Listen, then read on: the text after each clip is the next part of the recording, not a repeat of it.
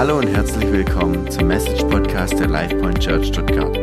Als Gemeinde leben wir nach der Vision, wir existieren, dass Menschen ein erfülltes Leben in Christus finden können. Wir hoffen, dass Gott durch diese Message zu dir spricht und dass du dadurch gesegnet wirst. Guten Morgen. Ich freue mich so sehr, dass ich heute Morgen hier bei euch sein kann und ja, herzliche Grüße auch von meinem Mann Markus, der ist unterwegs mit den Einsatzwagen und ich darf heute hier bei euch sein. Und so schön, einige von euch kenne ich, einige noch nicht.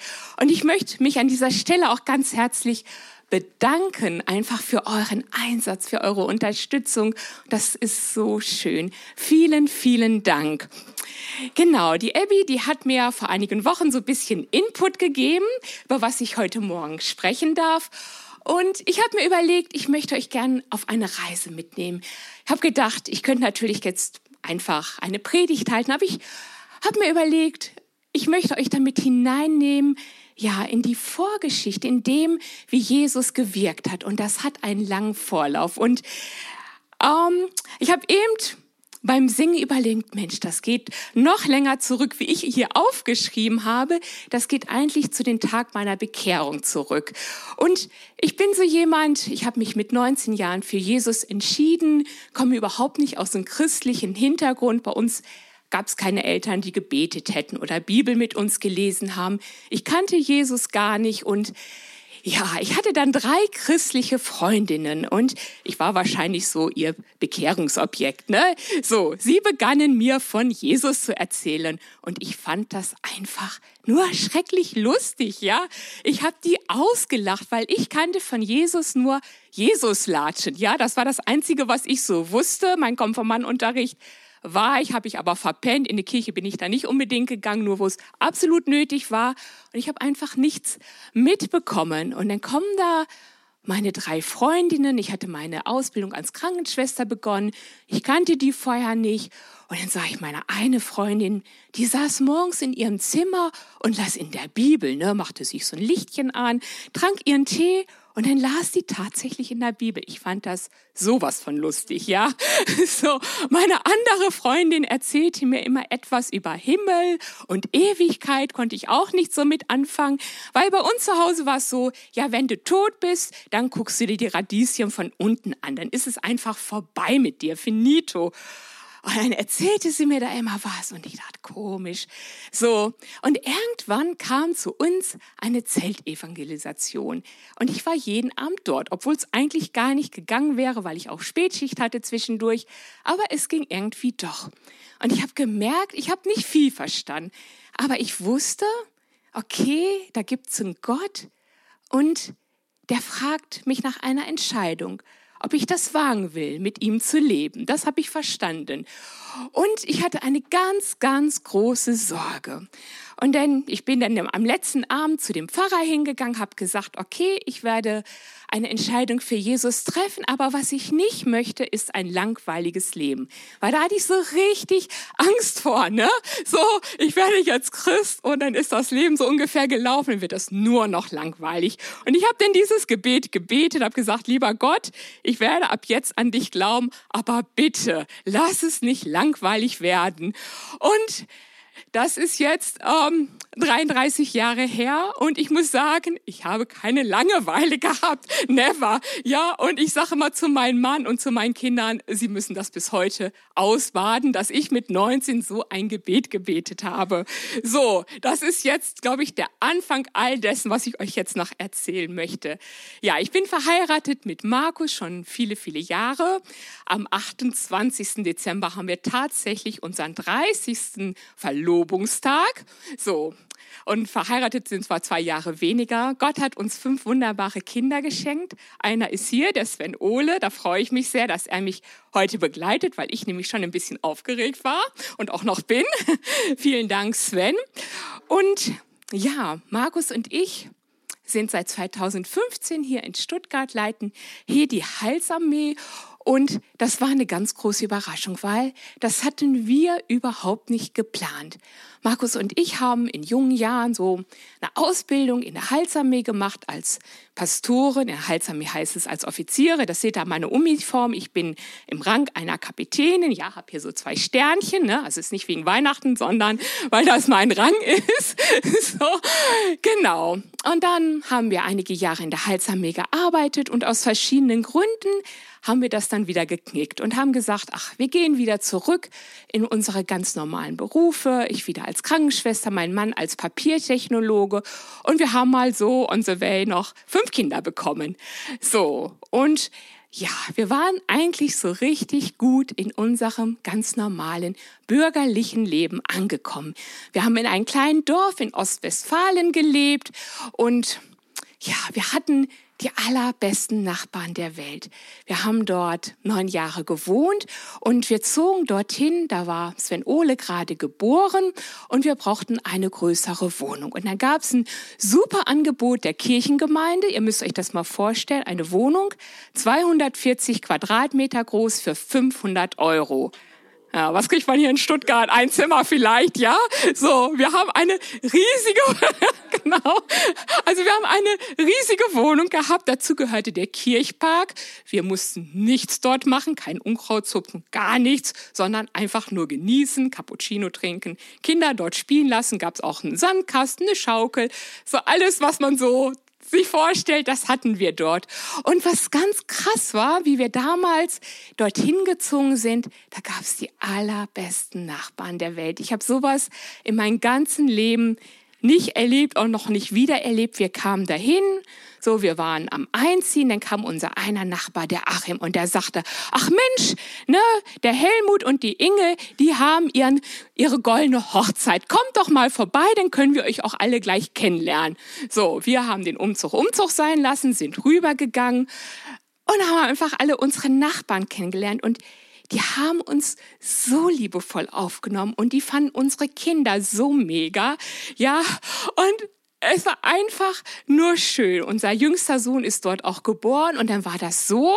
Wisst ja vielleicht, wie das ist, so als Mama und Papa, was macht man immer mit den Kindern? Vor allen Dingen, wenn man fünf davon hat, ne?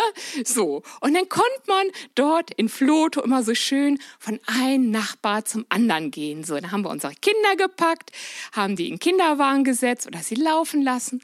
Dann haben wir zuerst bei Sabine und Rüdiger geklingelt. Und dann haben sie Kaffee gekocht und der Papa, der hat dann die Äpfelchen für Sven Ole aufgeschnitten oder für den Samuel. Und so ging das dann weiter von Nachbarn zu Nachbarn und so hat man gut so einen Vormittag oder Nachmittag gefüllt. So, das war unser Leben. Und dann kam der Ruf Gottes ganz erneut in unser gutes bürgerliches Leben. Und Markus und ich hatten beide den Eindruck, dass Gott uns zurückruft in den Dienst als Pastoren. Und das hatten wir überhaupt nicht mehr auf den Schirm, überhaupt nicht eingeplant. Und das war aber so eindeutig, es kam immer wieder. Wir haben das lange geprüft und haben wir sehr interessante Sachen erlebt. So, mein Mann hat damals Schichtdienst gearbeitet und wir sind dann manchmal auch woanders hingegangen, einfach, dass er auch einen Gottesdienst haben konnte.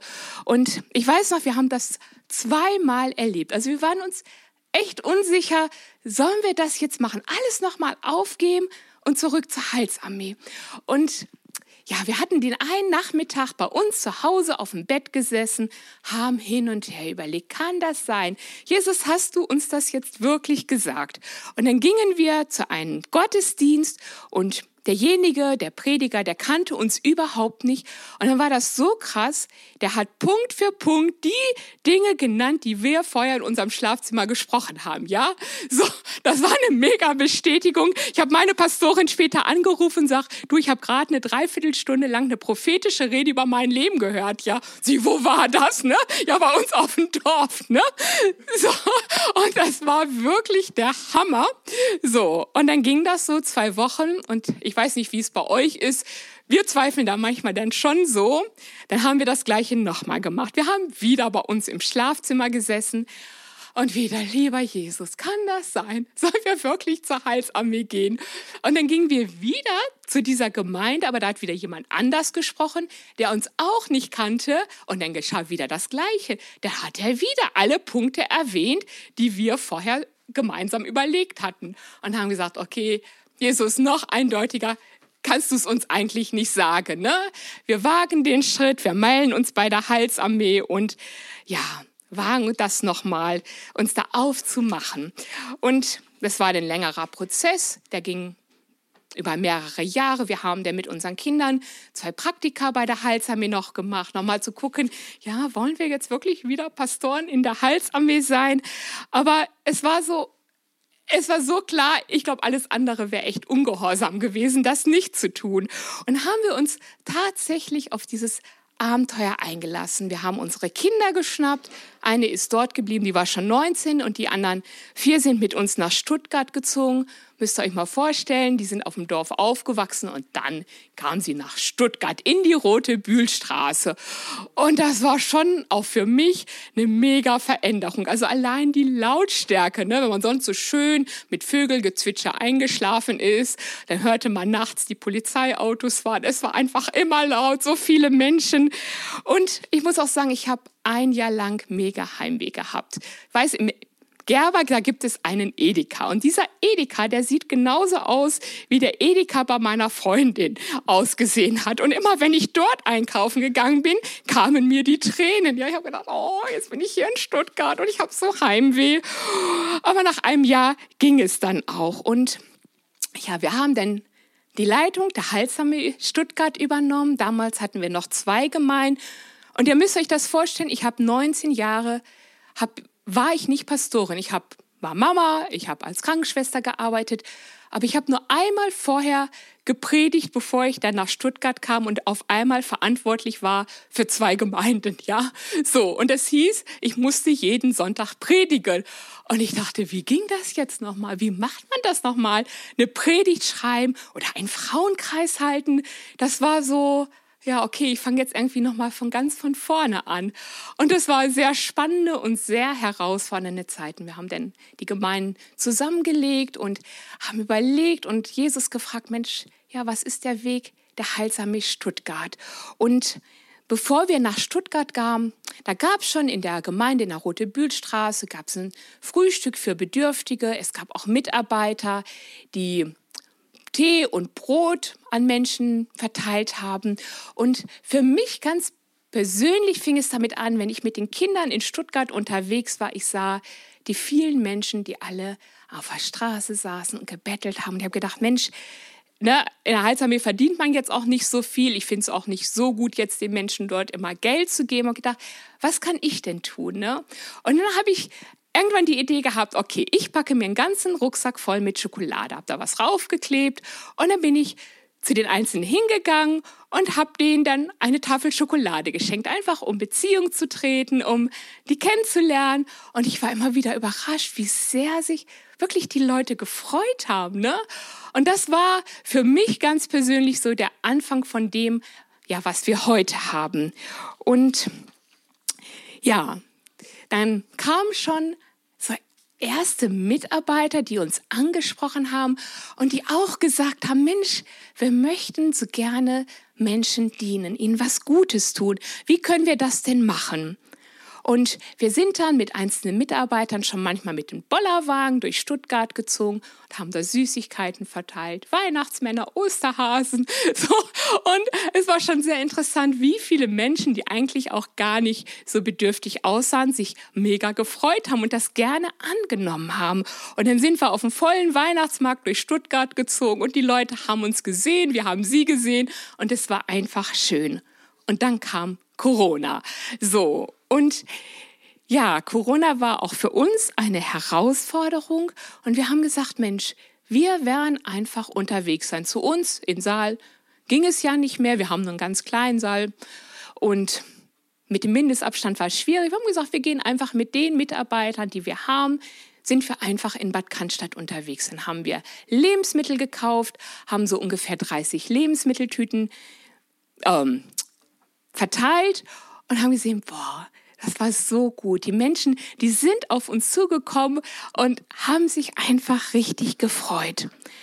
Und ja, so für mich war das jetzt auch im Nachhinein noch mal ganz interessant, wie Gott das gemacht hat. Zu sagen, wir haben ganz im Kleinen angefangen und dann gab es zwei große Spender. Und dadurch konnten wir unseren jetzigen Einsatzwagen kaufen, ganz neu, auf unsere Bedürfnisse ausgelegt.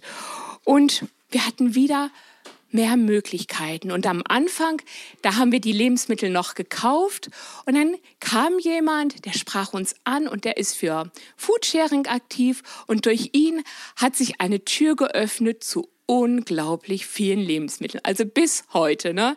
Wir holen so am Freitag so um die 50 Kisten ab mit Obst, Gemüse, Backwaren, Milchprodukten, alles, was man sich eigentlich so erträumen kann. Ne? Wir haben wirklich so viel und ich genieße das, dass unsere Gäste am Einsatzwagen, dass ich nicht sagen muss, ach, du kriegst jetzt nur einen Teil und davon auch nur einen Teil, sondern wir sagen immer, Leute, Nehmt einfach mit, bitte nehmt es mit. Wir haben so viel, weil Gott uns so überfließend einfach die Hände füllt. Und unser Zuhause ist manchmal auch so ein, so ein Lebensmittellager. Also wir stehen manchmal in Kisten von Backwaren und denken, boah, wir sind einfach so mega gesegnet. Und auch mitarbeitermäßig, ihr seid auch mit dabei, ihr unterstützt uns und das ist so schön. Und zu merken, ja, wir haben mit wenigen Mitarbeitern angefangen und inzwischen ist das so, so viele verschiedene Gemeinden engagieren sich, haben das auf dem Herzen und wir fragen eigentlich niemanden. Ne? Das ist ein Geschenk. Wir laufen eigentlich nicht irgendwo hin und sagen, bitte, bitte, kommt jetzt zur Heilsarmee, sondern Menschen melden sich von sich aus, weil sie es auf dem Herzen haben.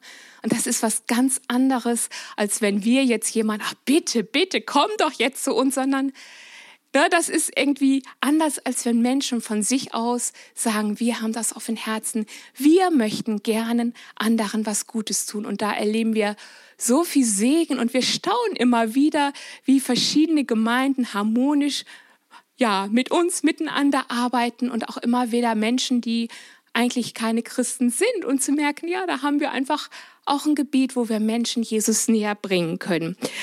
Und Du hattest vorhin das gesagt mit dem Frieden. Ich habe gedacht, ja, das erleben wir bei uns auf unserem Platz, dass wir eigentlich noch nie einen ernsthaften Zwischenfall hatten. Ich habe früher auf St. Pauli bei der Heilsarmee gearbeitet. Also ich habe schon beim Freigottesdienst, wurde ich mit einer Bierflasche ne, praktisch da, habe ich am Kopf gekriegt, bin ich vier Wochen ausgefallen wegen Gehirnerschütterung. Oder mich wollte auch schon mal jemand mit einem Messer abstechen, ne, auch auf St. Pauli. Und zu sagen, das haben wir hier alles noch gar nicht gehabt. Es ist so ein Frieden hier und ich staune einfach darüber und ich denke, das ist nicht selbstverständlich.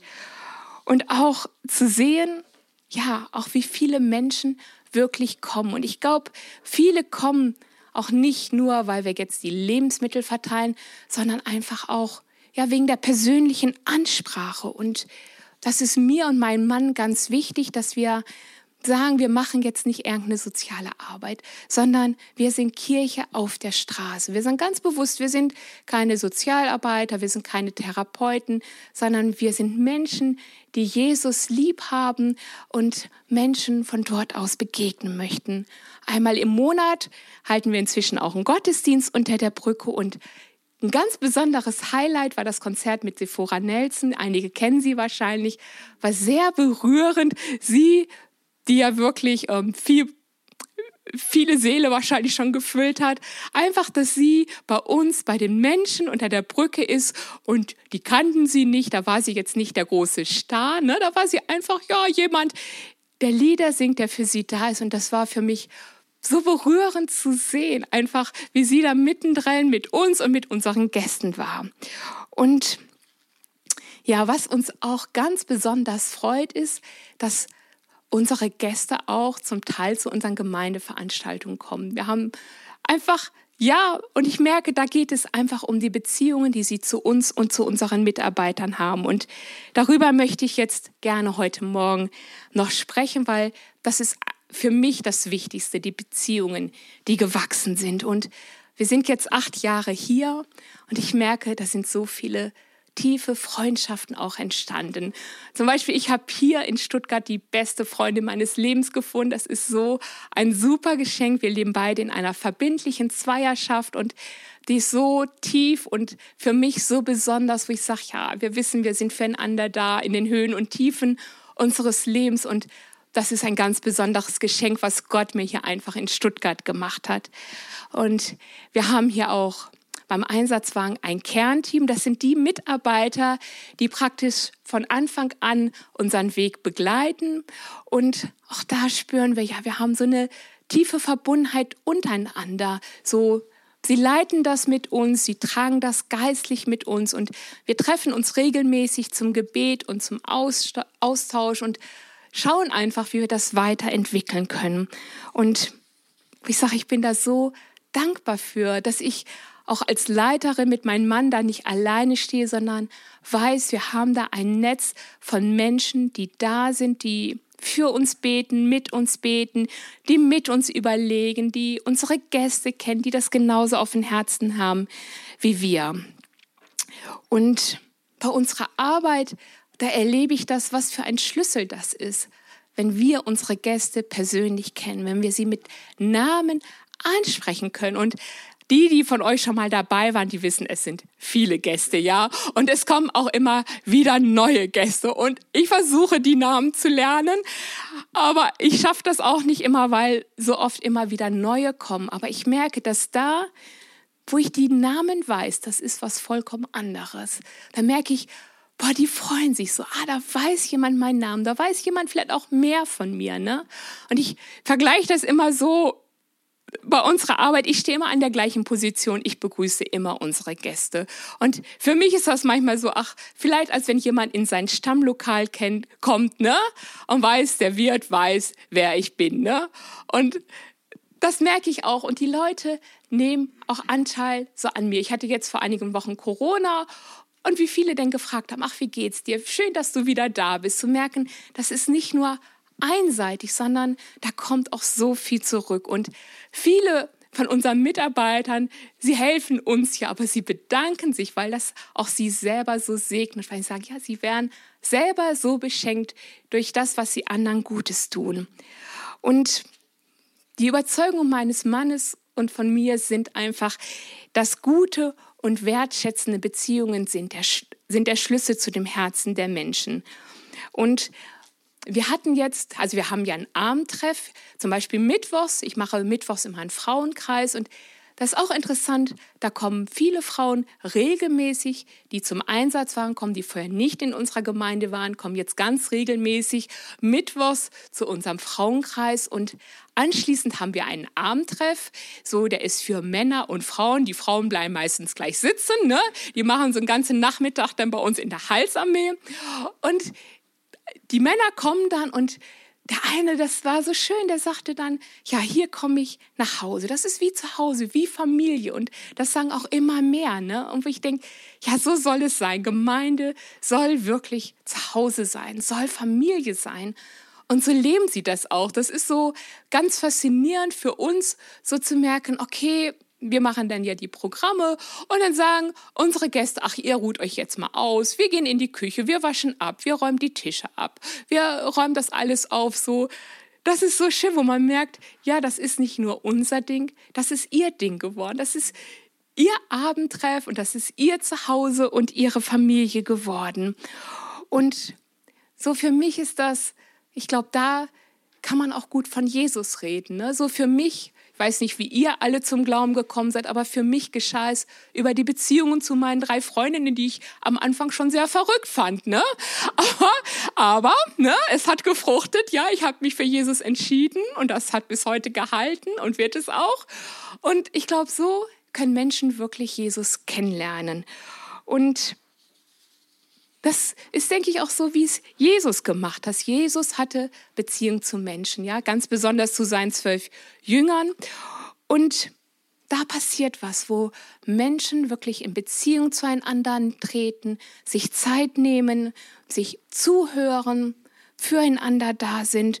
Und das ist, glaube ich, so viel anders, als wenn man einfach irgendwo drauf losgeht und Menschen einfach zutexten möchte. Ich weiß noch so, wie ich Christ geworden bin, dann war ich so Feuer und Flamme für Jesus und ich habe mir Traktate bestellt und ich bin losgezogen und habe Traktate verteilt. Ne? Hat sicher auch was bewirkt, aber ich glaube, ohne die Beziehung zu den Menschen, ja, das ist dann vielleicht ein netter Input, aber ob ich die Herzen damals der Menschen erreicht habe, das glaube ich nicht unbedingt. Das war vielleicht ein kleiner Same auf dem Weg, aber ich glaube, es braucht so viel mehr. Und ich glaube, keiner möchte einfach zugetextet werden, sondern ich glaube, jeder möchte spüren, okay, der andere ist für mich da, er hat Zeit für mich, er nimmt mich wahr und in meinen Augen ist das das Entscheidende. Und ich habe mir überlegt, ja, wie gestalten sich Beziehungen außer beim Einsatzwagen? Und ich habe so überlegt, Mensch, damals, wie wir fünf kleine Kinder hatten, wir haben so viele Beziehungen gehabt zu anderen Familien mit kleinen Kindern. Und ich kann mich erinnern, wir saßen dann mit so vielen Kindern bei uns zu Hause. So unsere Wohnung war wirklich voll mit Menschen, einfach weil man Eltern kennengelernt hat im Kindergarten, in der Schule und man gemerkt hat auch zu Menschen, die gar nicht eine Beziehung zu Jesus hatten, dass sich da einfach vieles ergibt, dadurch, dass sie bei dir zu Hause sind, dass man einfach über Lebensfragen auch ins Gespräch kommt. Und ich glaube, das ist für jeden von uns möglich, bei der Arbeit, in der Nachbarschaft oder warum nicht jemand auch ganz spontan zum Kaffee einzuladen.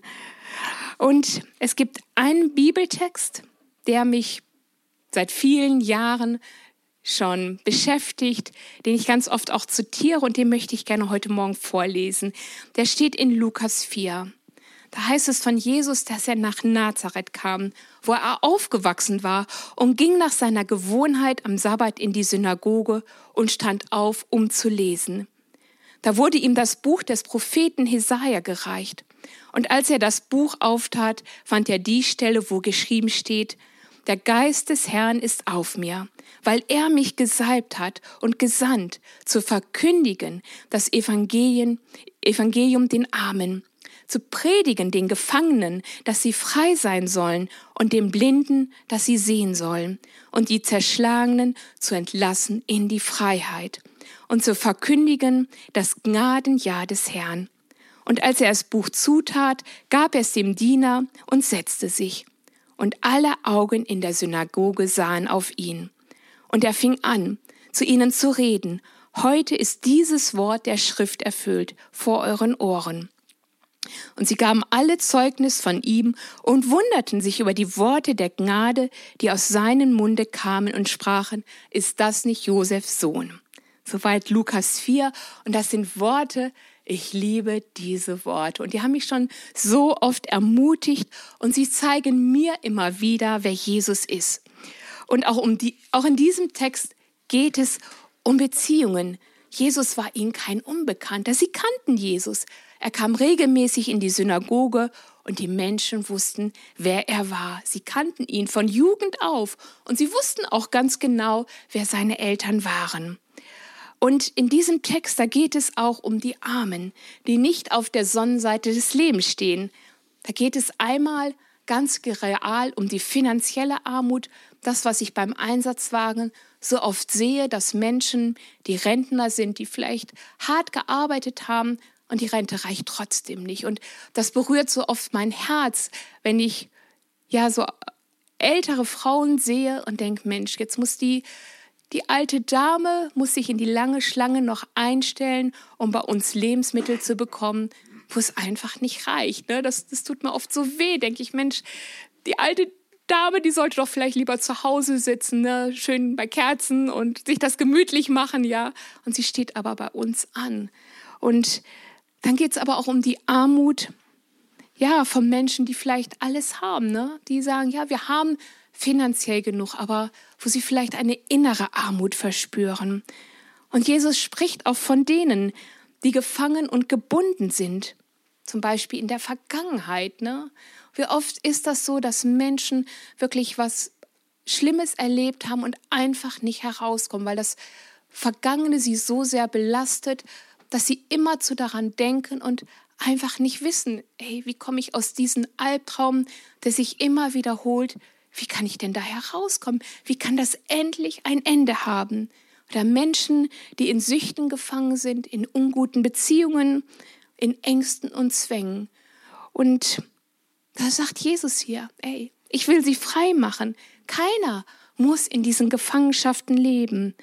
Und da ist die Frage, ja, wo ist vielleicht meine eigene Armut, ne? Wo bin ich vielleicht selber gefangen und wo brauche ich das? dieses Wort von Jesus, dass er gekommen ist, um die Gefangenen frei zu machen, wo er gekommen ist, um Menschenherzen, mein und dein Herz zu heilen. Und so, ich, ich staune manchmal so. Ich führe viel an seelsorgerlichen Gesprächen und ich kann es manchmal selber kaum glauben, was ich in der Seelsorge höre. Wie viel Leid, wie viel Schmerz, wie viel unglaublich Schlimmes manche Menschen wirklich erlebt haben in ihrem Leben.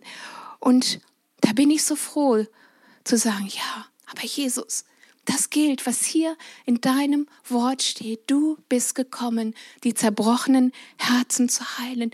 Du bist gekommen, um Menschen davon zu erlösen, von diesem Elend, von diesem Schmerz.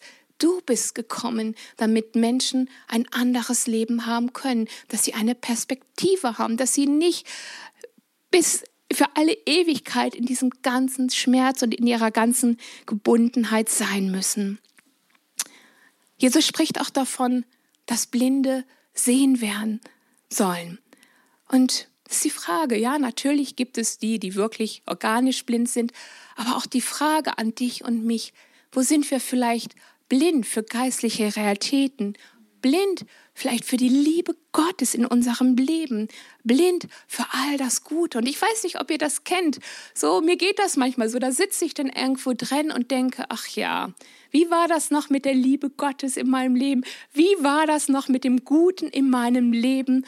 Wie sehr brauchen wir es dann, jemand anderes zu haben, der uns da ermutigt, uns begleitet, der uns immer wieder auf das auch hinweist, was Jesus tut. Und wie sehr brauchen wir das?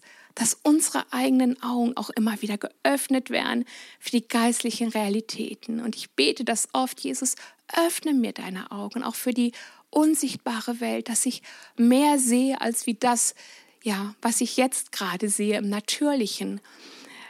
Und dann geht es im Text weiter mit der Zusage, dass die Zerschlagenen in die Freiheit entlassen werden sollen. Und ich habe das eben schon gesagt, es gibt so viele Menschen, die äußerlich zerschlagen sind, wo wir es vielleicht ganz genau sehen, ja, der hat jetzt nicht so viel Glück im Leben gehabt, der ist vielleicht obdachlos, der hält es vielleicht auch noch nicht mal aus, in irgendeine obdachlosen Unterkunft zu gehen, weil er vielleicht das gar nicht aushält und gar nicht weiß, wohin mit sich und einfach ganz viel, ja, äußere Freiheit auch braucht, wo man sieht, ja, der ist wirklich zerschlagen. Dem hat das Leben übel mitgespielt. Aber ich, auch wie viele, denen man es vielleicht gar nicht ansieht, die auf den ersten Blick, wo du denkst, ja, dem geht es doch eigentlich ganz gut, aber die so viel innere Not haben, die so viel Zerbruch erlebt haben, die wirklich innerlich zerschlagen sind und wo es so viel Elend gibt, so viel Kummer und so viel geweint und auch nicht geweinte Tränen. Und ich kenne genug Menschen davon. Und da bin ich so froh zu wissen und das auch selbst immer wieder zu erleben, ja, Jesus heilt Menschenherzen, das, was kein Mensch tun kann. Ne? Ich meine, wir können Menschen raten, wir können für sie beten, wir können sie begleiten, wir können in guten Beziehungen mit anderen leben, aber heilen, das kann Jesus allein. Und ich muss sagen, ich wüsste nicht, wie ich unseren Dienst tun könnte, wenn ich das nicht wüsste, dass Jesus da ist, dass er real ist, dass er wirklich gekommen ist, um Gefangene frei zu machen, um zerbrochene Herzen zu heilen, wie sollte es ohne ihn gehen? Ich glaube, dann würde ich irgendwann depressiv werden. Ne? Aber so, das ist so, wo ich sage, Mensch, Jesus, wie schön, wir dürfen diese Menschen segnen. Sie dürfen erleben, auch an dem, was wir ihnen an Lebensmittel, an Suppe, an Kaffee geben, dass sie etwas davon wahrnehmt, schmecket und sehet, wie freundlich der Herr ist. Ne?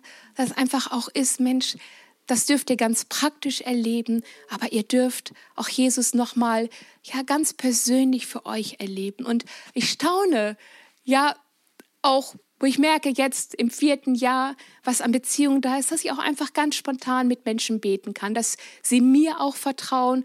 Und letztens hatte eine Frau ein Gebetsanliegen und sie sagte, ja, ähm, ähm, drück mir mal die Daumen. Habe ich gesagt, du komm, lass uns doch einfach dafür beten, ne? So, und ja, das war einfach auch aufgrund der Beziehung, die wir zueinander haben, das war gar kein Thema, ne?